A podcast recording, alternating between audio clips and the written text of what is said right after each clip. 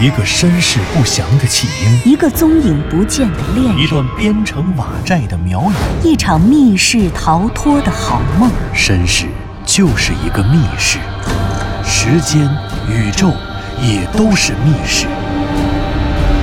既然逃出去了，就别再回来，再回来。请听长篇小说《望山没有南风向》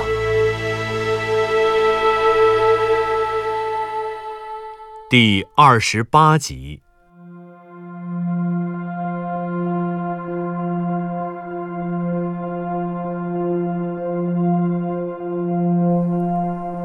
向南风从雍家村的传说中获取了新的灵感，并再一次将调查的重点放到了守南山中的天坑古堡。不过，他因为在石头村做古堡的外围调查，而意外获悉了另一个版本的雍家村传说。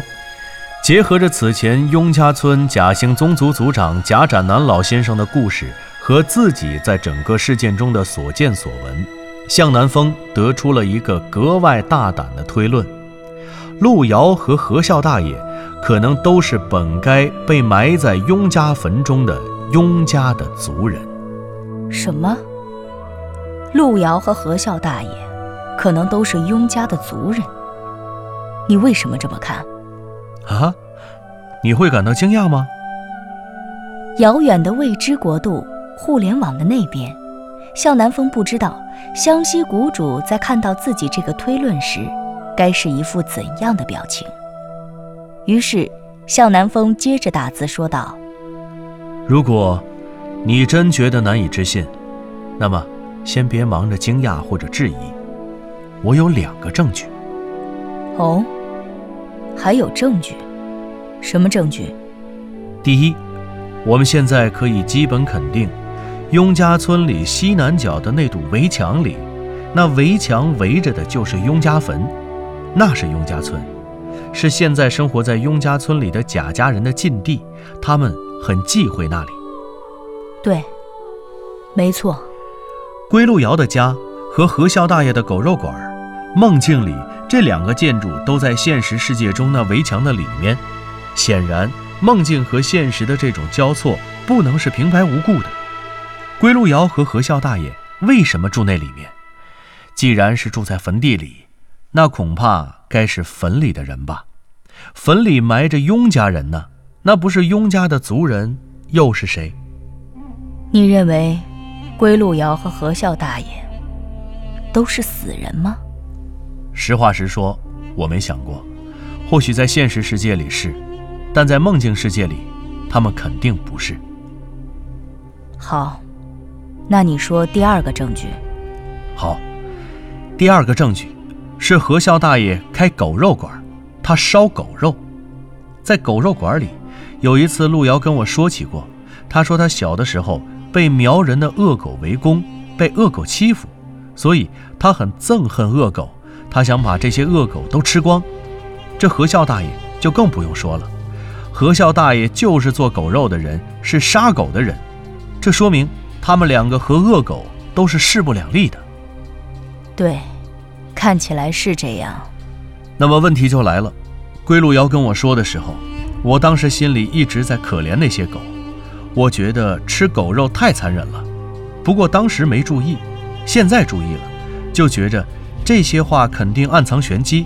特别是后来冯大爷讲的那个传说里也提到了狗，雍家人因为被狗咬了，得了狂犬病才逃难，逃难路上却被官府的爪牙活埋。这个传说里，虽然最可恨的貌似是没有人性的官府，可罪魁祸首是狗，毋庸置疑。如果这传说是真的历史的话，那雍家人恨狗没得说，何孝大爷杀狗开狗肉馆，归路遥吃狗肉，这不是说明他们与狗的对立关系吗？而且最后归路遥还在古堡里被那个狼犬厉鬼抓走了，这样看。他们之间的关系就很清楚了，归路遥和何孝大爷是一起的，他们是雍家的族人。传说里的狗和梦境世界里的狼犬厉鬼，这些都是他们的仇人。听起来是没什么问题，这个人物关系是对的，可仍然有很多破绽呀。我还得说狂犬病，那冯大爷讲的传说说狗咬人，人得了狂犬病。我们先不说古代人能不能懂这狂犬病，单说狂犬病，这狂犬病不可能引发瘟疫呀。狗咬人，人可以得病，但狂犬病病毒它不可能会在人际之间传播，那没有人传人的可能啊。难不成是很多人都被一条狗咬了？那只需要杀死那条狗不就行了吗？为什么要逃难呢？这说不通吗？另外，还有个问题：如果按照你这个说法，其实这个传说的两个版本都一样。这传说酷似都能自圆其说，可问题是苗族呢？那些苗人都去哪儿了？那何孝大爷，何孝氏明明是白苗的御用仆族，还有给你种灭片谷的人，这都是苗族人啊。但这传说里可都没有体现。湘西谷主，你说有没有这样的一种可能？这事儿本身跟苗族啊、苗人啊就没关系？不，绝不可能。屏幕上，湘西谷主的这句话。末尾打出了一个大大的叹号。向南风没有回话，他就这么直愣愣地看着屏幕，而湘西谷主也没有继续回复，他也等了很久，最后话锋一转：“算了，先不讨论这个话题吧。我想未来知道的多了，这些残破的信息和断裂的人物关系，总能拼起来。”还是说个好事儿吧，这毕竟是好事儿。我想你意外得到的这个新版本的雍家坟由来，却从另外一个角度佐证了这样两个重要的问题。哦，哪两个？第一，雍家村与雍家人有关。雍家人原本生活在守南山中，是因为某种特殊的重大的变故逃出的守南山。而逃到现在的雍家村位置上时，他们再一次因为某种特殊的重大的变故集体死亡，而他们的尸体被埋葬在了雍家村西南围墙内的雍家坟中。第二，综合现在有的资料，我觉得在空间上，你对守南山、对守南山天坑古堡和水潭。以及雍家村都有了非常扎实的了解。现在，你应该做一个时间轴出来了。对，不瞒你说，这个我已经做了。我在给你发贾展南视频采访资料的时候就已经做好了。我大体推算了一下，雍家人的出逃和雍家坟的修建时间，也就是雍家人的死亡事件的发生，应该不能晚于清早期。我初步判断啊，他们相继发生的时间范围应该是公元十七世纪初到十八世纪中叶，也就是明代的万历、太昌、天启、崇祯四朝，以及清代的顺治、康熙两朝。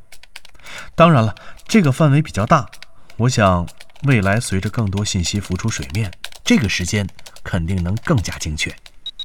对，如果这样判断的话。当年雍家人的逃难路线，我觉得也是非常重要的。目前来说，我们基本上可以肯定的是，他们逃亡的终点在雍家村，他们逃到了雍家村，死在了雍家村，葬入了雍家坟。可逃亡的起点又在哪里呢？那不用说，逃亡的起点肯定是雍家人原来的家园。这是当然，我就是想说。你说都知道雍家人是从守南山里头跑出来的，那具体他们生活在守南山的哪里？还有，我觉着很奇怪，为什么这么一大家人，或者很可能是个庄子寨子，他干嘛非住在山里呢？住大山里，他们吃什么喝什么？那不能全靠打猎吧？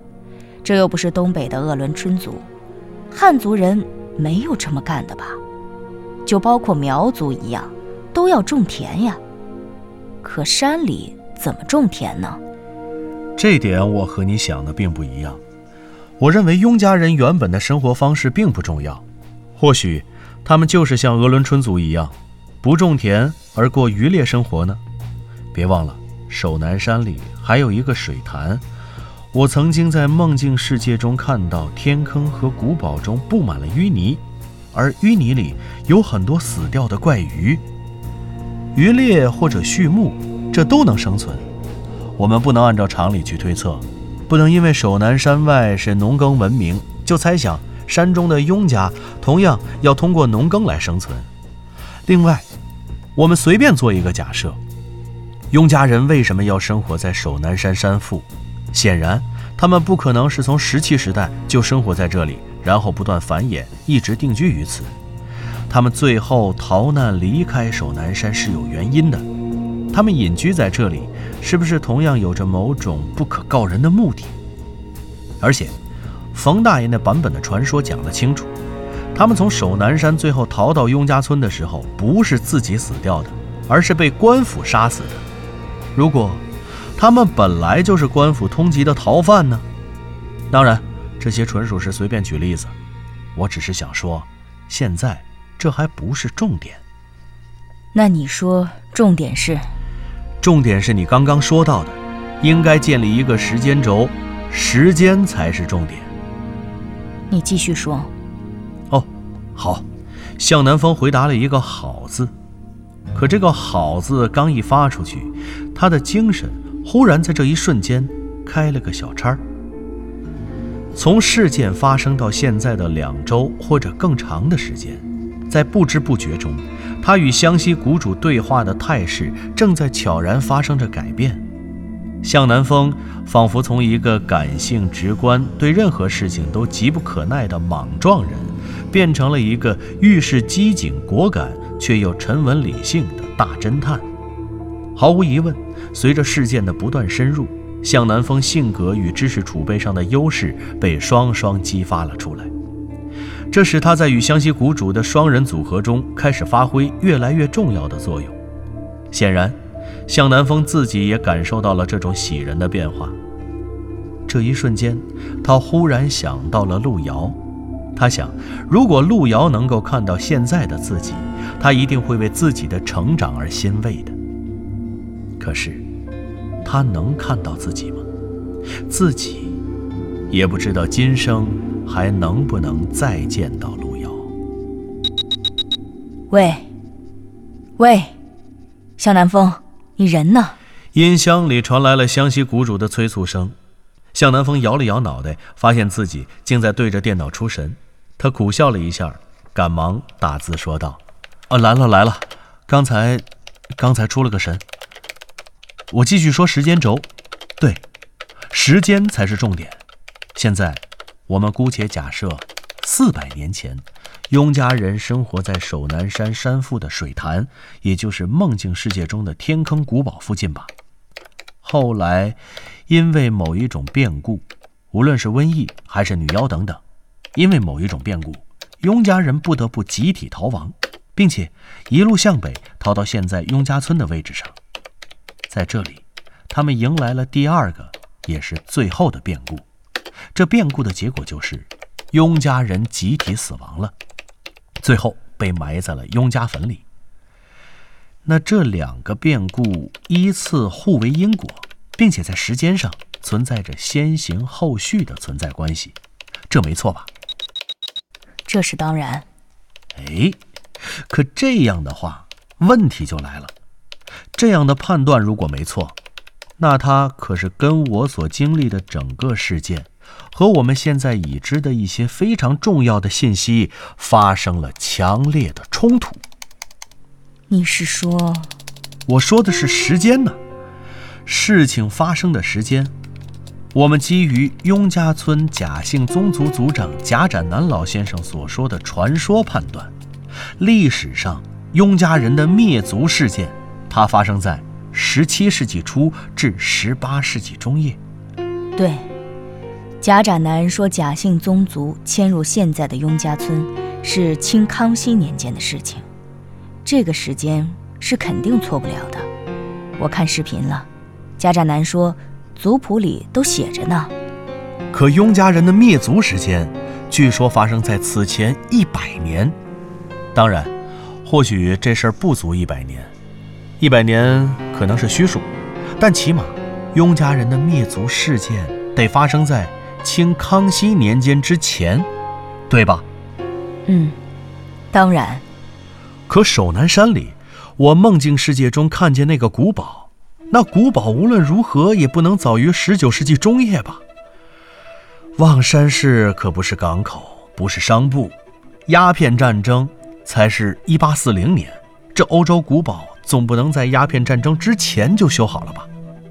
是的，其实我觉着，古堡的年代应该和牧歌幼儿园那栋老德国领事馆的建筑时代。差不多才对。况且在整个时间中，这两个建筑很可能有逻辑上的关联。所以，这才是问题的症结所在。从康熙年间到一八四零年道光年间，这两个年号差了至少一百年呐。这天坑里的古堡究竟能和一百年前就死掉的雍家人有什么关系？这一前一后两个历史时代，究竟哪个才是我们要找的？是死在明末清初的雍家，还是建在清末的古堡？天坑里的古堡和雍家坟里被灭族的雍家究竟会有什么关系呢？显然，他们肯定有关系。对，而且别忘了，这一切都与苗人有关。向南风，你相信我，苗人。才是那个你想到达的世界的主人。